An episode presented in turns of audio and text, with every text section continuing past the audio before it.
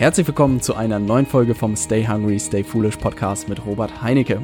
Und heute geht es um die Frage, hast du darüber mal nachgedacht? Und zwar habe ich vor ein paar Tagen mit einem Freund von mir aus meinem äh, Bachelorstudium sehr lange telefoniert und aus dem Gespräch habe ich viele Punkte für mich mitgenommen, die super wertvoll waren. Und welche Punkte das waren, das möchte ich dir in der heutigen Folge verraten. Ich freue mich drauf, lass uns direkt starten. Ja, vielleicht ein bisschen zur Vorgeschichte. Und zwar habe ich mit ihm in Süddeutschland, in Moosbach, äh, meinen Bachelor gemacht. Und wir waren, ich will nicht sagen ein Herz und eine Seele, aber so kann man es wahrscheinlich bezeichnen, haben zusammen gelernt, zusammen Sport gemacht, zusammen gefeiert, alles, was dazugehört.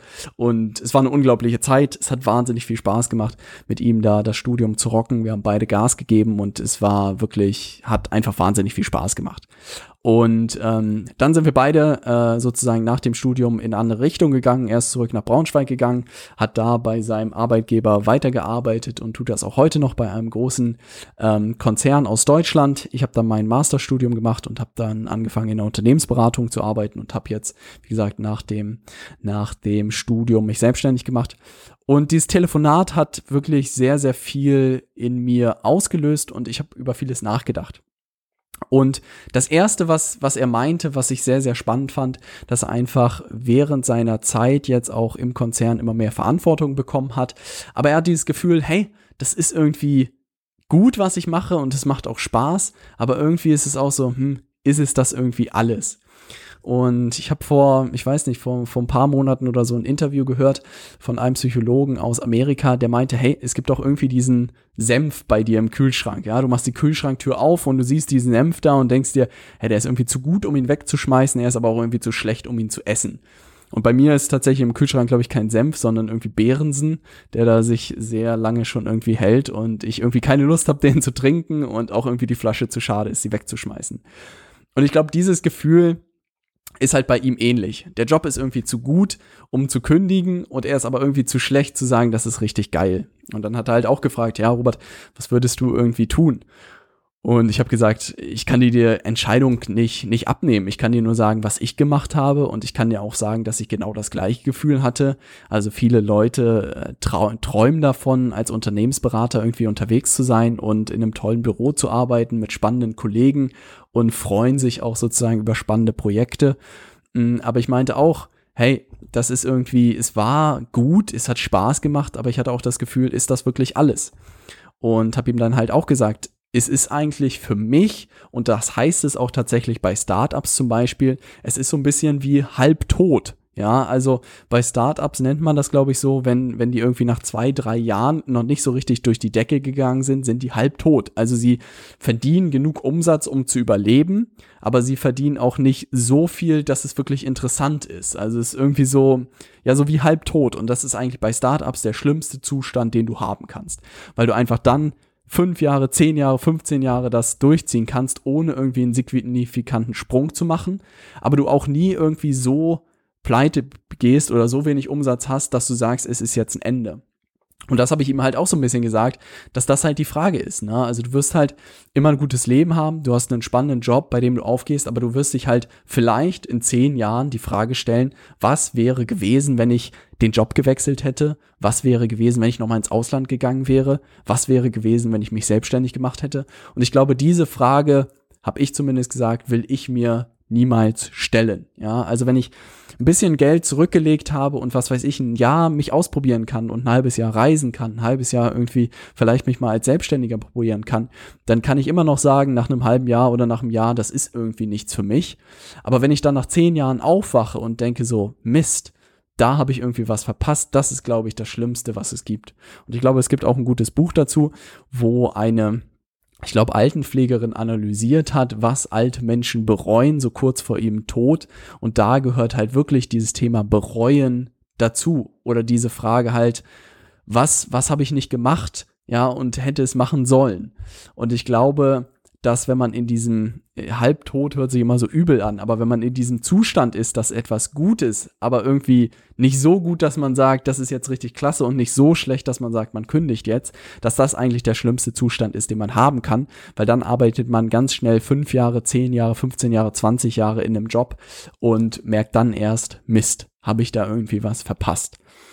Und das war sehr spannend zu sehen, weil ich glaube, es geht vielen Leuten so, es ging mir genauso und ich war wirklich, glaube ich, naiv genug, um einfach zu kündigen und habe das wirklich in einem Kursschluss gemacht. Aber ich denke mir immer, und das ist auch das, wozu ich wirklich jeden ermutigen kann und das ist auch das, was ich ihm einfach gesagt habe, hey, wenn du Rücklagen gebildet hast, dann gib dir ein Jahr Zeit. Ja, also wirklich, mach das, worauf du Lust hast, reis um die Welt oder überleg dir in gewissen Projekten zu unterstützen, starte ein eigenes Projekt und guck, was bei rauskommt.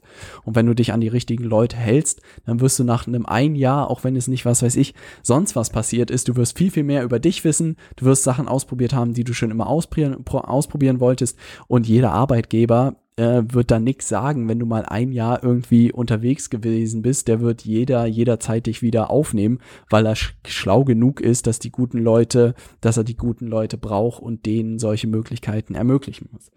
Das war irgendwie der erste Punkt, den ich aus diesem Telefonat mitgenommen habe, der super spannend war.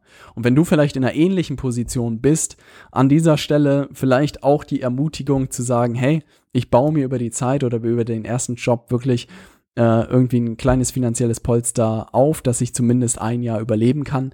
Und ich kann dich wirklich nur ermutigen, gib dir ein Jahr Zeit, probier dich in verschiedenen Sachen aus. Und ich sagte, du wirst so viel über dich lernen. Und ob du jetzt ein Jahr früher oder später in die Berufswelt eingestiegen bist oder ein Jahr mehr oder weniger gearbeitet hat, macht meiner Meinung nach nicht den Riesenunterschied. Für dich persönlich macht es aber einen Riesenunterschied, weil du einfach extrem viel über dich herausfinden kannst in dieser Zeit. Der zweite Punkt, den ich mitgenommen habe, ist dieses Thema, meiner Meinung nach, dass die Arbeitswelt an vielen Stellen wirklich veraltet ist. Ja, also wenn ich mir ansehe, wie, wie manche Leute irgendwie gescheucht werden von ihren Chefs, von ihren Chefinnen und was da für ein Umgangston ist, ja. Und dass irgendwie die ganzen guten Leute auch aus meinem Masterstudium, aus meinem Bachelorstudium irgendwie ähm, da Reis ausnehmen und was weiß ich, durch die Welt reisen oder sich nach Alternativen umschauen und sich selbstständig machen, all sowas, spricht ja irgendwie dafür, dass in der Arbeitswelt irgendwas nicht richtig läuft. Und was ich aber das Gefühl habe, dass sich die Leute selbst Schuld geben. Und das ist halt meiner Meinung nach das Üble. Also da hat man irgendwie einen üblen Chef, der einen fertig macht, der einen, was weiß ich, schikaniert, all sowas. Und jeder fängt dann halt irgendwie an, nach einer gewissen Zeit zu sagen, hey, pass ich hier irgendwie nicht in das System rein oder mache ich hier irgendwas falsch? Wie, wie kann ich das irgendwie richtig machen? Und gibt sich selbst dann am Ende auch die Schuld. Und das finde ich halt so sehr übel. Also, dass wirklich gewisse Organisationen es einfach noch nicht verstanden haben, wie sie irgendwie mit der nächsten Generation umgehen sollen, wie sie auch gerade die anfassen sollen.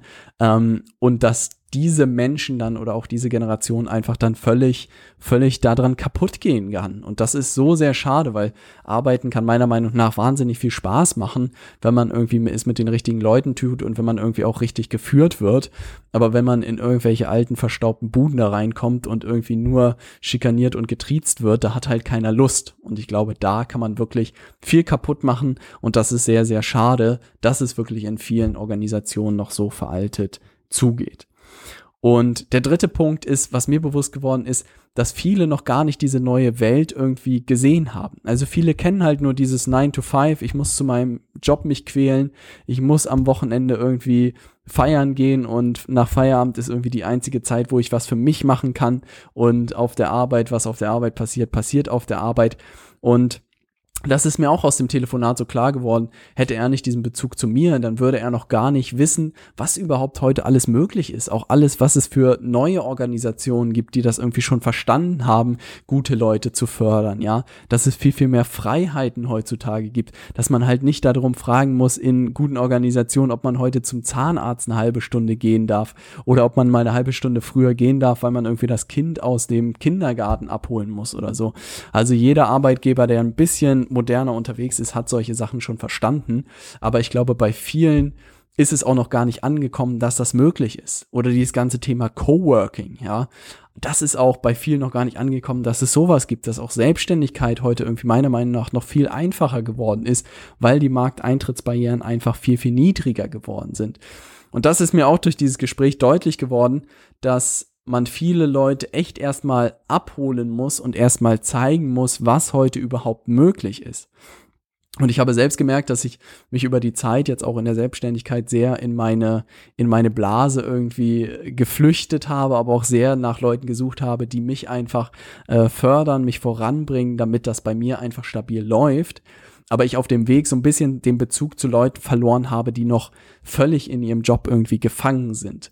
Und das ist auch etwas, was mir einfach in den nächsten Monaten und Jahren auf die Fahne schreiben möchte, dass ich auch in Universitäten, in Hochschulen, in, ich weiß nicht, BWL-Studiengängen oder so Vorträge halten möchte und so viele Leute wie möglich wachrütteln möchte, dass es einfach heute Alternativen gibt. Und das bedeutet nicht, sich unbedingt selbstständig zu machen, aber das bedeutet auch schon nach den richtigen Arbeitgebern zu gucken. Und Arbeitgeber, die wirklich fortschrittlich sind, die machen sich schon Gedanken darüber, wie sie die guten Leute halten können und lassen sich da auch einfach gute Sachen einfallen.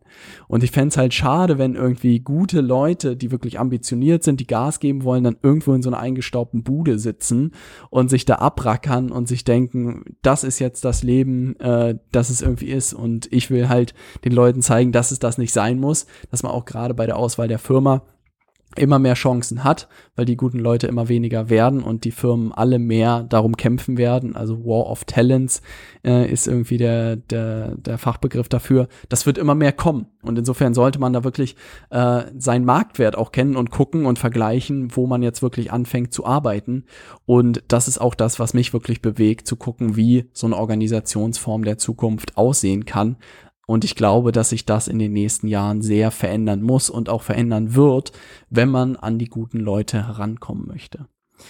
Und der vierte Punkt, den ich ihm auch versucht habe klarzumachen im Telefonat, als wir darüber gesprochen haben, ist irgendwie das Thema Markteintrittsbarrieren, dass die extrem niedrig geworden sind. Also wo man früher, als man sich noch selbstständig machen wollte oder auch als Unternehmer irgendwie aktiv werden wollte, da habe ich immer denjenigen vor Augen, der irgendwie extrem viel Kapital brauchte, um eine Fabrik zu mieten, Büro zu mieten, Anlagen zu mieten, Mitarbeiter einzustellen, all sowas. Ja, und dann würde ich auch denken, wow, das ist mir irgendwie zu viel. Aber ich sehe einfach durch was braucht man heute noch? Also man braucht wirklich für gewisse Sachen, um auch einfach Services, Dienstleistungen, sei es man macht Grafikdesign, sei es man ist als Texter unterwegs, man ist als Videografer unterwegs, man ist als, äh, was weiß ich, als Marketer unterwegs. Es gibt ja so viele Möglichkeiten, sich selbstständig zu machen, aber dass die Markteintrittshürden so niedrig geworden sind. Also was braucht man heute noch? Man braucht irgendwie eine, keine Ahnung, eine WordPress oder eine Jimdo-Seite, schon hat man eine Visitenkarte, man braucht ein Handy, damit einen Leute anrufen und dann kann man regelmäßig, was weiß ich, auf Facebook Bilder posten oder oder Inhalte kreieren oder einen Podcast starten, das kostet ja alles heute kein Geld mehr. Die einzige Hürde, ja, die es heute noch gibt, und das war auch der fünfte Punkt, ist rein die Angst. Und ich werde es nie vergessen, als ich vor zwei Jahren bei Tony Robbins in London war, bei UPC Unleash the Power Within. Also wenn du da noch nicht warst, kann ich das absolut empfehlen. Und er hat wirklich die Leute gefragt aus dem Publikum, hey, was wollt ihr erreichen? Wo wollt ihr hin? Und das war einfach so lustig, weil die Leute meinten, hey, ich will nach Mexiko expandieren, ich möchte gerne ein Geschäft starten, ich möchte gerne das starten. Und er einfach immer nur gefragt hat, was hält dich davon ab? Was hält dich davon ab? Was hält dich davon ab? Was hält dich davon ab? Und am Ende wussten die Leute immer, was zu tun ist. Ja, also der Typ, der nach Mexiko expandieren wollte, wusste genau, was zu tun ist. Und am Ende kam immer nur heraus, dass es die Angst war, die ihn zurückgehalten hat. Nichts anderes. Es war einfach so witzig zu sehen, dass die meisten Menschen genau wissen, was sie tun müssen, aber von ihrer Angst einfach beherrscht werden und es aus diesem Grund nicht tun. Und das ist auch etwas, was ich merke und das ist auch etwas, was ich mir einfach immer mehr bewusst mache. Wenn jetzt wieder ein großer Schritt ansteht, dann mache ich mir meine Angst bewusst. Also auch jetzt gerade in diesen Tagen ziehen wir in unser Büro oder in mein erstes Büro mit ein paar Leuten zusammen und ich habe wirklich Angst davor. Also ich habe Respekt davor, weil monatlich irgendwie einen gewissen Betrag, der relativ groß ist, zu überweisen, auch für eine gewisse Zeit fixiert, ist einfach eine große Verantwortung. Aber ich denke mir auch, hey, Angst, daran kann ich nur wachsen und ich denke mir, wenn ich diesen Schritt nicht mache, dann werde ich da nicht irgendwie die nächste Hürde nehmen. Und äh, wenn ich damit lerne, umzugehen, dann werde ich dann auch entspannter sein. Aber ich glaube, man muss sich im ersten Schritt immer diese Angst bewusst machen. Und wenn ich jetzt meinen Freund vor Augen habe, der in seinem Job sitzt, der da irgendwie, ich will nicht immer sagen halb tot, irgendwie unterwegs ist, aber das ist irgendwie so der Begriff, der sich bei mir eingebrannt hat. Also wirklich, dass sein Job gut ist, aber irgendwie nicht gut genug. Es ist auch am Ende Angst, die ihn dominiert, diesen Schritt zu gehen. Ja, und äh, das ist wirklich sehr schade, weil ich habe auch mal gehört von so einem Zitat, wo jemand meinte, es gibt immer in jeder Generation, in jedem Jahrhundert gab es immer die Menschen, die von der Angst dominiert wurden und nicht ausgebrochen sind und einfach unter diese Angst gelitten haben, ja, und wirklich nicht sich frei entfalten konnten. Und dann gab es die Menschen, die gegen ihre Angst angekämpft haben, gewonnen haben darüber und einfach ein ganz anderes Leben leben konnten. Und das Gefühl habe ich einfach auch, weil am Ende ist es, glaube ich, Angst, es gehört viel dazu, diese Angst zu überwinden oder gefühlt bei mir viel Naivität. so kann man es natürlich auch nennen. Aber das ist, glaube ich, etwas, was ich jedem bewusst machen wollen würde, dass es am Ende Angst ist. Und wenn man sich diese Angst schon bewusst gemacht hat, das ist schon der erste Schritt irgendwie und sich klar ist so, hey, was ist irgendwie das Worst-Case-Szenario, ja? Und da habe ich auch ein spannendes Interview mit einem äh, sehr etablierten Designer mir mal angeguckt aus äh, London, der sich auch, äh, nee, aus New York, glaube ich, der sich sehr früh selbstständig gemacht hat und auch die Frage so, hey, äh, wie hast du das gemacht? Also wie, wie konntest du so früh schon irgendwie wagen, dich selbstständig zu machen? Und der meinte halt auch, ich habe mir immer auf eine Serviette geschrieben, was irgendwie das Schlimmste ist, was mir passieren kann. Und er hat halt gesagt, hey, ich würde irgendwie als Kellner irgendwo anfangen. Und ich würde aber nicht irgendein Kellner werden, sondern ich würde der beste Kellner der Welt werden. Oder ich würde irgendwo in einem Hotel arbeiten und ich werde dann der beste Portier der Welt werden. Und wenn man das halt überlegt, und die Frage ist halt, was man auch jeden Monat braucht, und wenn man dann so sagt, ja, ich habe zwar studiert, aber das mal zurückschluckt und seinen Stolz zurückschluckt und die Meinung von seinen Eltern und seinen Oman und den Tanten, ja, und sagt, hey, was brauche ich wirklich zum Überleben?